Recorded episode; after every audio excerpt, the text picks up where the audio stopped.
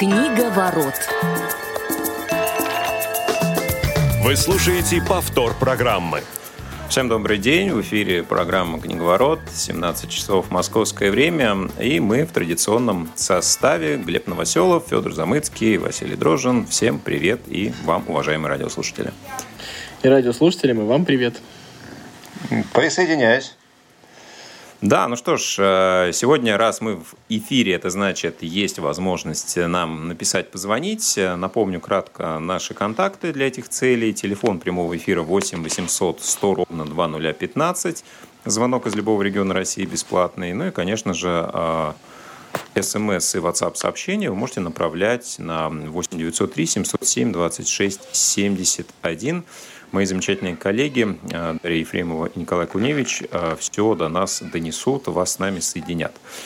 Вот, ну что ж, э, для тех, кто не знакомился с анонсом нашего сегодняшнего эфира, обсуждаем мы сегодня произведение Владимира Владимировича Набокова «Камера обскура». Мы уже касались творчества данного автора. Ранее можно найти в архиве «Радио ВОЗ».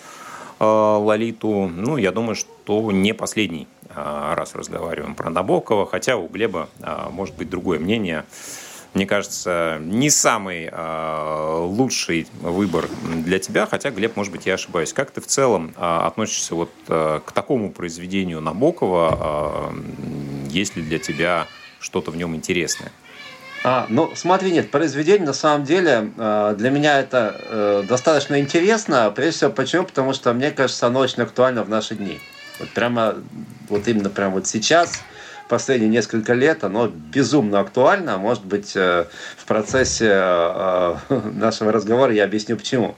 Вот. И э, вот что какую интересную я заметил особенность этого произведения. Я дело в том, что почитал, ну, во-первых, э, я, я почитал какое-то количество критики и вообще описаний про этот роман, и вообще везде и все, включая самого Набокова, отмечают, что это вообще далеко не лучший, если не самый худший роман автора, да, то есть там, начиная от э, высказывания, что этот роман, да, он очень синематографичен, но он, ну, как бы, по сути, пуст, все персонажи пусты, в общем, сам Набоков вторит этому мнению, говорит, что вообще все перс- персонажи такие шаблонные, это клише, это чуть ли там не самый худший его роман, и вот как бы все подряд пишут, что роман худший, что он как бы написан фактически для кино, и, э, в общем, говорить там особо не о чем, но при этом почему-то именно на этот роман просто ну какое-то невероятное количество критики, обсуждений, статей, а, вот, и а, поиска каких-то там смыслов, да, каких-то а, вторых, третьих слоев – вот. И это, конечно, очень интересный такой, такой феномен. Вот. Для себя должен сказать, что вот, почитав критику, я понял, что в принципе вот, ну, она не сильно а, отличается от тех мыслей, которые лично у меня возникают в связи с этим романом. Но, в общем, кое-какие мысли я смог додумать благодаря тому, что, вот, почти, скажем так, почитал других более компетентных читателей. Да? Вот. Смог додумать и кое-что для себя смог лучше прояснить. По крайней мере, я вот точно понял, что это действительно это актуально очень сейчас сейчас. Вот. Ну, о, о подробностях мы поговорим дальше. Ну да, конечно, мы поговорим уже о них а, совсем скоро. Федя, расскажи, как тебе вообще книжка, насколько заходит, не заходит. А, в целом ты любишь Набокова, если я помню правильно. Ну вот, а, насколько камера обскура ложится в этот ряд. Я люблю Набокова. Единственное, что как раз камера обскура я ну, так случилось то, что э, я ее не читал, да, и вот как раз готовясь к передаче, именно познакомился. И, если честно, я даже как Глеб не успел особо познакомиться с критикой. И вот э, если вот говорить с чистого листа, когда я первый раз прочитал произведение, естественно, встречал в нем раньше какие-то отзывы, но в целом у меня есть только мои впечатления и, и в принципе, больше ничего. А, я узнал абсолютно классического Набокова, то есть мне кажется, что это абсолютно набоковское произведение. Я согласен с тем, что оно, а, наверное, не самое сильное. Оно даже не самое сильное не потому, что оно плохо написано, а потому что в нем, я бы даже не сказал, как вот Глеб сказал, плоские персонажи, я бы сказал, что э, в нем есть э, набор персонажей, которые встречаются в других произведениях у Набокова. Ну, то есть э, всех этих персонажей мы у Набокова видели. Просто э, мне кажется, что в данном случае э, есть ощущение, что это какая-то очень важная для автора тема, которую он хотел бы, э, которую он хотел бы еще раз заострить. Вот мне кажется, что ну, впоследствии, наверное, попробую развернуть эту мысль. Да, хорошо, давайте попробуем э, разобрать немножко более подробно. Для слушателей опишем кратко контекст. Место действия происходит в Германии, конец 20-х годов, и э, знаток живописи, некий э, Кречмар, э, мы узнаем его, э, собственно, что э, он живет с э, женой, дочкой и ну, является относительно примерным э, семьянином. И э, действие разворачивается. Э, далее мы узнаем, что у него возникает э, влечение к особе юных лет, которая обладает каким-то сомнительным прошлым. Ну и, собственно, завязка немножко нас относит к теме Лолиты, хотя очень-очень косвенно, да, а, согласен, кстати, с Федей, что встречаем мы каких-то героев, а, которые и в будущих, и, наверное, даже в предшествующих а, произведениях встречались. Ну и, собственно, вокруг взаимоотношений вот этой юной особы Магды и Кречмара мы видим весь сюжет. Вот. В какой-то момент э, герой бросает свою семью и пускается во все тяжкие, ну и, собственно, что с ним происходит дальше, эм, кто захочет, узнает. Ну и частично мы сегодня тоже опишем. А, вроде как, действительно, по поводу персонажей, их образов, э, не выглядят они какими-то уж очень разноплановыми, а скорее даже не плоскими, а вот, может быть, клишированными, очень одномерными даже, я бы сказал, вот так. Но при этом э, нельзя сказать, что они э, предсказуемые все и до конца. То есть, э, читая книжку, я все-таки ждал чуть другого финала, хотя, ну, может быть, это такая больше набоковская фишка, что конец должен быть, быть именно таким.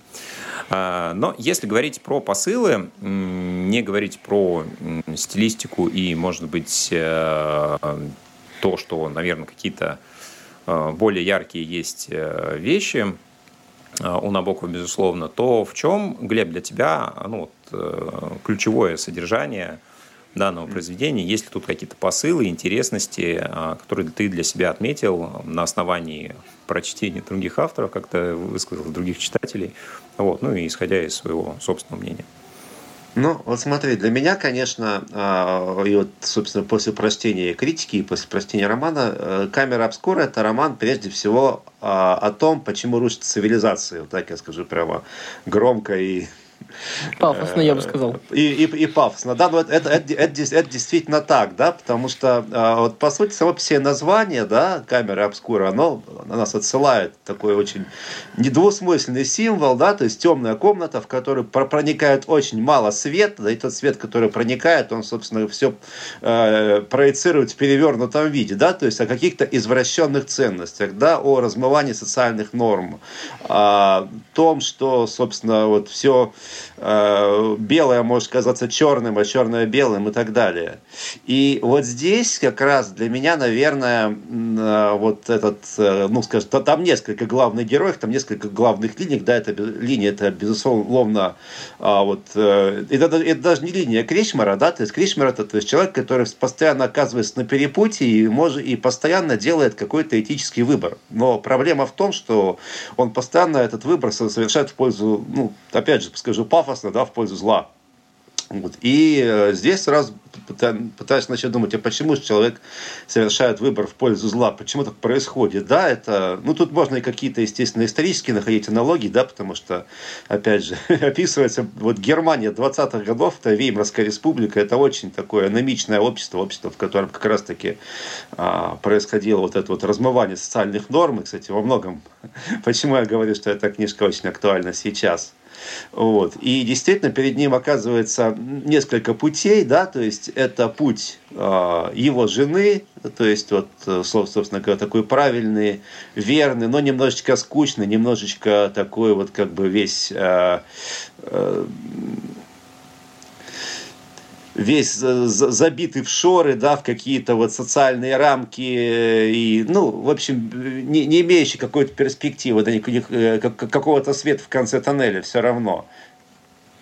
Это путь, безусловно, а, второй, это путь Магды, путь Горна, это вот этот путь пошлости, путь, э, я не знаю, путь э, полного размывания социальных норм, путь вульгарности, вот, который, как правило, он все время выбирает, да, вот. Ну, наверное, а, какой-то можно выделить там путь правильный, наиболее правильный, наиболее верный путь, это вот путь вот этого Макса, да, то есть человек, который, в принципе, наоборот, совершает, как правило, этически верный выбор несколько раз. Но этот путь настолько э, слабо и мало прописан, что по сути возникает ощущение, что вот э, Набоков показывает, что выбора-то у человека нет, да, то есть это либо действительно вот этот вот скучный мир э, Анны Лизы, который, да, который правильный, который верный, но он, э, в общем, не может принести человеку радости.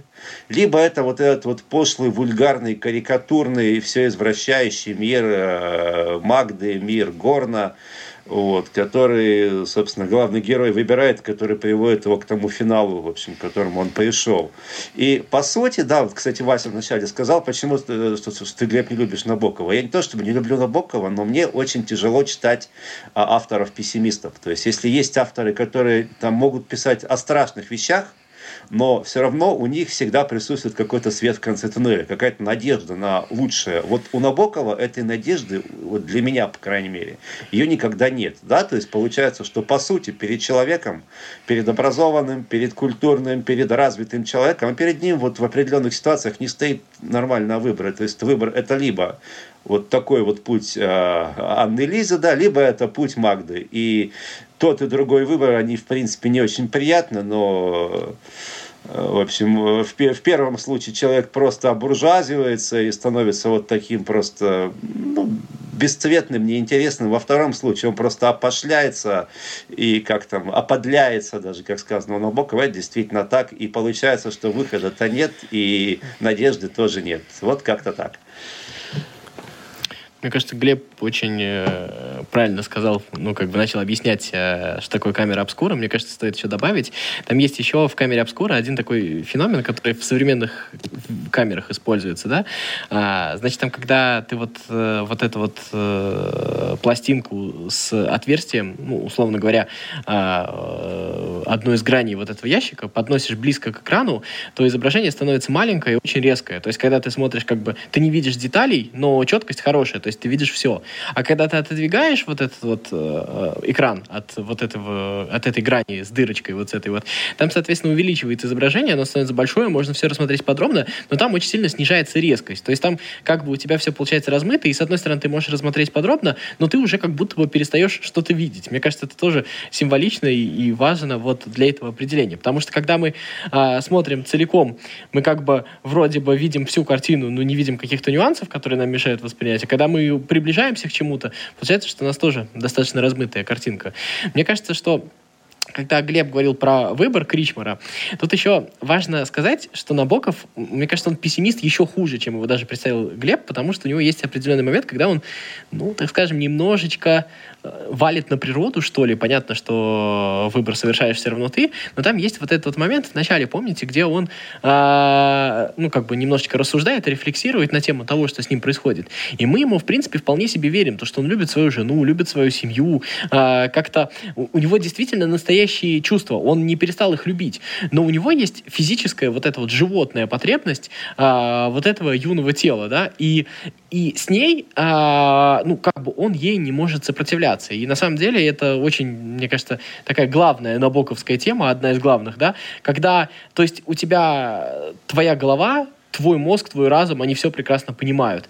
Но наступает какой-то физический момент, а, помните, вот там он, как он описывал жену, а, слабо пахнет одеколоном, как-то а, безэмоциональная, серая, там еще что-то. При том, что он очень хорошо к ней относится, и он ее, очень ее действительно любит. То есть в ней все хорошо, но она просто не удовлетворяет его животные потребности. Простите, но мне кажется, что Набоков вот как раз вот э, пишет, к сожалению, именно об этом и к тому, что человек, зачастую взрослый человек, не в состоянии этому сопротивляться. И мне кажется, что э, на словах можно сказать все, что угодно, но в реальном мире э, такие ситуации, к сожалению, они как бы случаются и случаются далеко не редко. А, слушайте, вот у меня такой вопрос, ведь э, в какой-то момент герой э, в результате автомобильной аварии слепнет, э, и тоже, соответственно, вот эта темная камера, она для него обретает какое-то физическое воплощение. Но вот насколько в целом эта слепота, пусть в духовном смысле, для него наступает раньше. Мне кажется, что ведь здесь, когда он делает вот этот выбор, с одной стороны, либо в пользу каких-то инстинктов, да, как Федь, ты говоришь, да, или в пользу Э, каких-то более э, для него понятных стимулов, да, моральных или не, не очень, э, если вообще этот выбор для него возможен, да, как говорит Глеб. В целом, ну, с одной стороны, у него было несколько ситуаций, да, когда он стоял перед ну, каким-то выбором среди как минимум двух вариантов. Начиная от того, когда Магда в целом появилась, и когда это происходило, и потом вот э, ключевой момент с э, болезнью ребенка, и казалось бы, да, что здесь-то ну, выбор э, с точки зрения морали очевиден, но вот, наверное, какая-то слепота духовная, душевная для него наступает, как мне кажется, именно в этот момент. А дальше это уже, ну, нельзя сказать агония, но как будто бы его судьба уже предрешена, и вопрос только как именно этот э, конец для него наступит. Ну вот он выражается в физической слепоте, а потом э, ну, в таком финале, не знаю, которого, может быть, он и заслуживал. Но вот э, что касается других героев, то их финал открыт. Вполне вероятно, что они все продолжили делать то же, собственно, для чего их герой и предназначен. Ну, вот смотрите, на самом деле интересно очень, опять же, если обратиться к там, критикам, так, которые писают какие-то отзывы, рецензии на этот роман, то есть очень часто встречается такое выражение, что вот камера обскура это как бы такая предлолита, вот с точки зрения того, что да, там тоже описывается вроде бы как любовь, да, пожилого такого уже в годах э, господина, да, к юной девушке. Но а, вот на мой взгляд, а, вот как раз в этом смысле камера обскура, она гораздо интереснее а, Лолиты оказывается, потому что если в Лолите там понятно, что мы все-таки смотрим на мир глазами психически нездорового человека, там, как ни крути, а это, это есть. То здесь, по сути, речь идет о человеке здоровом, о человеке вполне себе социальном, и вот как раз таки попытаться разобраться, почему это происходит, вот, почему люди а, вот, делают, так, постоянно делают вот такой э, этический, э, ну не то, что этически неверный выбор, но вот именно выбор в сторону зла, то здесь, здесь конечно, ну, наверное, можно долго разбираться. Набоков, он, собственно, даже не дает ответ на этот вопрос он как вот, опять же, Федь правильно заметил, он просто показывает, да, что человек в принципе он порочен, да, то есть он порочен, и по этой причине он, скорее всего, в большинстве случаев сделает именно такой выбор. Вот. Но, э, опять же, я не, там хочу, не, э, не знаю, стоит ли с этим спорить или, или не стоит с этим спорить, да, просто мне кажется, что, то есть, опять же, с позиции Набокова, я в свое время там читал его публицистику и, допустим, там те же самые лекции Набокова о русской литературе, и что меня вот тогда в них поразило, это какая-то совершенно невероятная э, набоковская вот эта само не можно сказать самовлюбленность, да, самовлюбленная на каждый автор, но какое-то стремление, стремление поднять себя и поставить себя выше всего, о чем он пишет, и всего, о чем он э, как бы говорит, да, то есть и здесь вот интересный феномен, что Набоков-то он сам оказывается во многом э, в позиции своих героев, то есть он себя ставит настолько высоко, как, наверное, ставит, опять же, его собственный Горн, да, который то, то, есть, то есть себя уже уравнивает практически с Богом определенный э, момент э, повествования. И здесь, опять же, можно, можно многое вспомнить, да, можно вспомнить и ницшанство, да, которое в начале века было чрезвычайно популярно. Вот, и еще многие вещи, я думаю, тут тоже на это повлияли. Ну, я бы еще вот про слепоту, Вась, а, наверное, давай, Глеб, сначала э, тебя добавлю про то, что ты говорил, э, что э, о, там, ну, как бы герой делает выбор. Когда мы говорим про выбор, нужно еще заметить то, что на самом деле все окружение героя, ну, оно не сказать, чтобы его очень сильно осудило. Оно ему скорее даже завидовало. И более того, когда он там начинал, начинал ее ревновать к своим там, э, ну, вот членам сообщества, да, с которым он там общался, э, в общем-то, это было не совсем беспоч беспочвенно. Они на Магду, грубо говоря, тоже засматривались. То есть, на самом деле, мы понимаем, что большинство из них, э, оказываясь в подобной ситуации, вполне вероятно, сделали бы примерно такой же выбор. Вот. Что касается слепоты, которая наступала постепенно, мне там нравится один очень интересный момент, когда, значит, он приходит в квартиру к Магде, да, когда он ее наконец-то нашел, он видит, значит, как она безвкусно все обставила, и потом ему начинает а, нравиться, ну, то есть это безвкусица. То есть он а, подгоняет свой разум под э, свое физическое состояние. И опять же, и опять же, мне кажется, что, ну, к сожалению, среди человечества есть очень небольшой процент людей, способных этому сопротивляться. То есть э, то, что показывает Набоков, это не какая-то выдающаяся ситуация, а, к сожалению, мне кажется, скорее, ну, не норма, но что-то близко к этому. По поводу образов и того, э, что что-то кажется не э, тем, что есть на самом деле, интересный момент вот для меня. Если помните, э, в гостиной или в библиотеке какая-то красная подушка, да, которая там затесалась среди шкафов, и он принял как раз ее за платье Магды. И вот интересно было наблюдать за тем, что происходит у него внутри. Но, по сути, если мы будем перебирать по очереди э, вот всех персонажей, э, ну, разве что за редким-редким исключением, получается, что действительно общество-то больно со всех сторон, да, и кто-то просто этот выбор э, там, не имеет возможности сделать, но рад бы присоединиться кто-то слаб духовно, кто-то аморален э, до бесконечности. Вот в этой связи э, вопрос, насколько тот или иной тип более приспособлен к этому обществу, потому что ведь э, тот же главный герой, ну или, по крайней мере, один из них, да, Кречмар, э, его Набоков описывает как человека, который не так много чего умеет, да, вроде как он и служил в армии, но при этом, э, состоявшись э, в обществе, он э, каким-то таким немного недотепистым выглядит, и его, как выясняется, легко обвести вокруг пальца.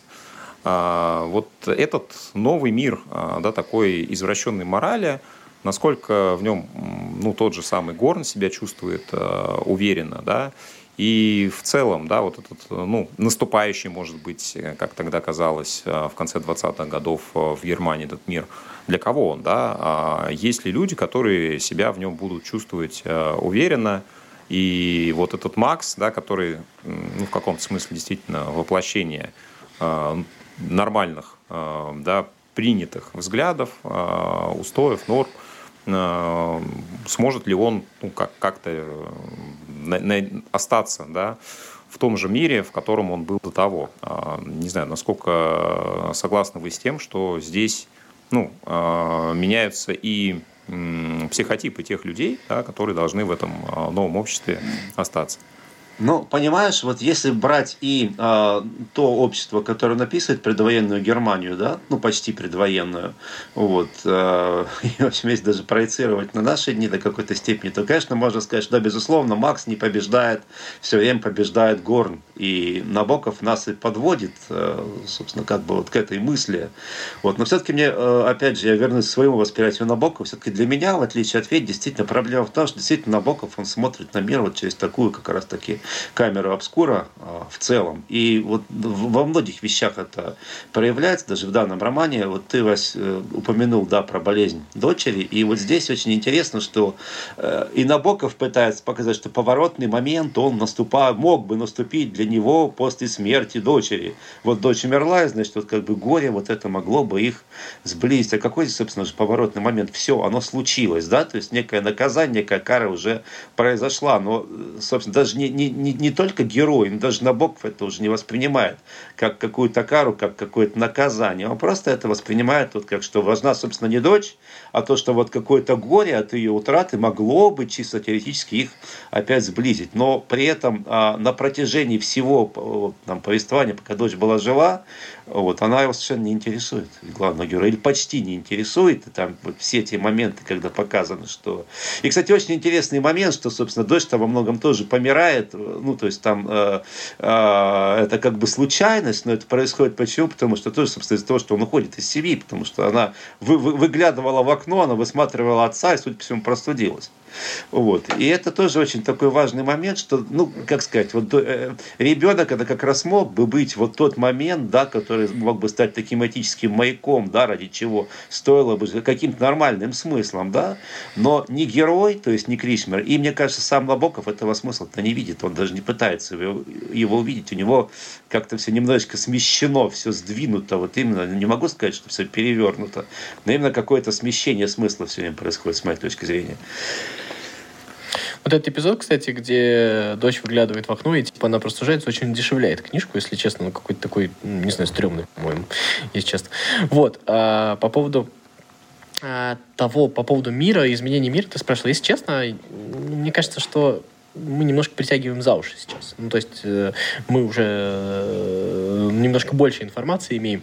И мне кажется, что на самом деле э, Набоков писал бытовой роман, конечно, который никаких каких-то таких глобальных смыслов, ну, как-то не очень имеет. А, мне кажется, что тут основная проблема, основная мысль заложена это в том, что каждый в этот момент, в этой истории решает э, свои вопросы, которые ему важны, потому что мы же понимаем то, что даже там отношения Кричмара и Магды, ну, то есть Магда решала вопрос там своего устройства в жизни, а ее брат там решал свои вопросы как мог, да, а Кричмар решал вопрос э, своих физических потребностей, причем откровенно он решал только этот вопрос. И он влез в эту историю, потому что он, ну, как бы не, не придумал, как ее решить по-другому. То есть его втянули, а он оказался немножко слабаком, да, чтобы вот э, раскрыть вот это все это, да.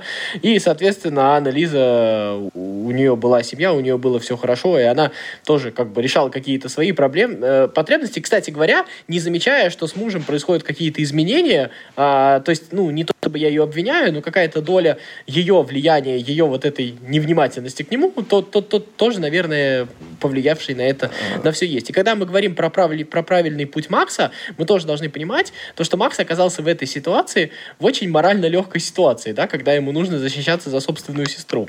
Это, мне кажется, а, тоже такой а, факт, который, в котором мы не можем утверждать, а, если бы там ситуация перевернуть зеркально, вот, ну, то есть э, в камере обскура, да, с другой стороны экрана его поставить, то он был бы, был бы каким-то другим. Ну, слушай, ну, я не и... хочу сейчас э, заступаться за Макса, да, но все-таки, во-первых, не, несколько тезисов, Федь, Федь, в противовес тебе. Ох, как давно мы не спорили. Уже к концу дела Слава.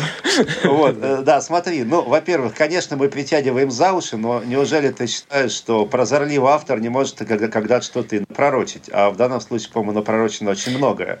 Вот. А, во-вторых, э, то, что касается Макса, Макс, это, пожалуй, единственный человек, который в романе... Ты, ты правильно сказал, только ты не сказал этого слова другого. Они все эгоисты. Они все абсолютно эгоисты.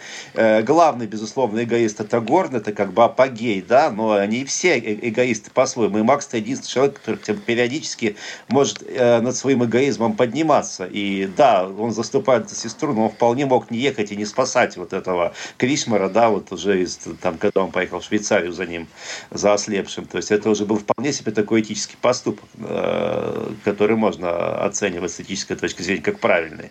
Вот поэтому э, главная эта причина в чем, что эгоизм, он всегда с точки зрения Набокова побеждает. И если говорить о притягивании за уши, откуда берется фашизм? Фашизм это победа эгоизма, то есть победа животного над чем-то этическим, моральным. Вот, собственно говоря, во многом об этом роман и написан. Да, ну что ж, на этом будем подводить итог под сегодняшней беседой и э, будем прощаться друг с другом и с радиослушателями. Спасибо, что были сегодня с нами. Глеб Новоселов, Федор Замыцкий, Василий Дрожин. До новых встреч в эфире программы «Книговорот». Книговорот.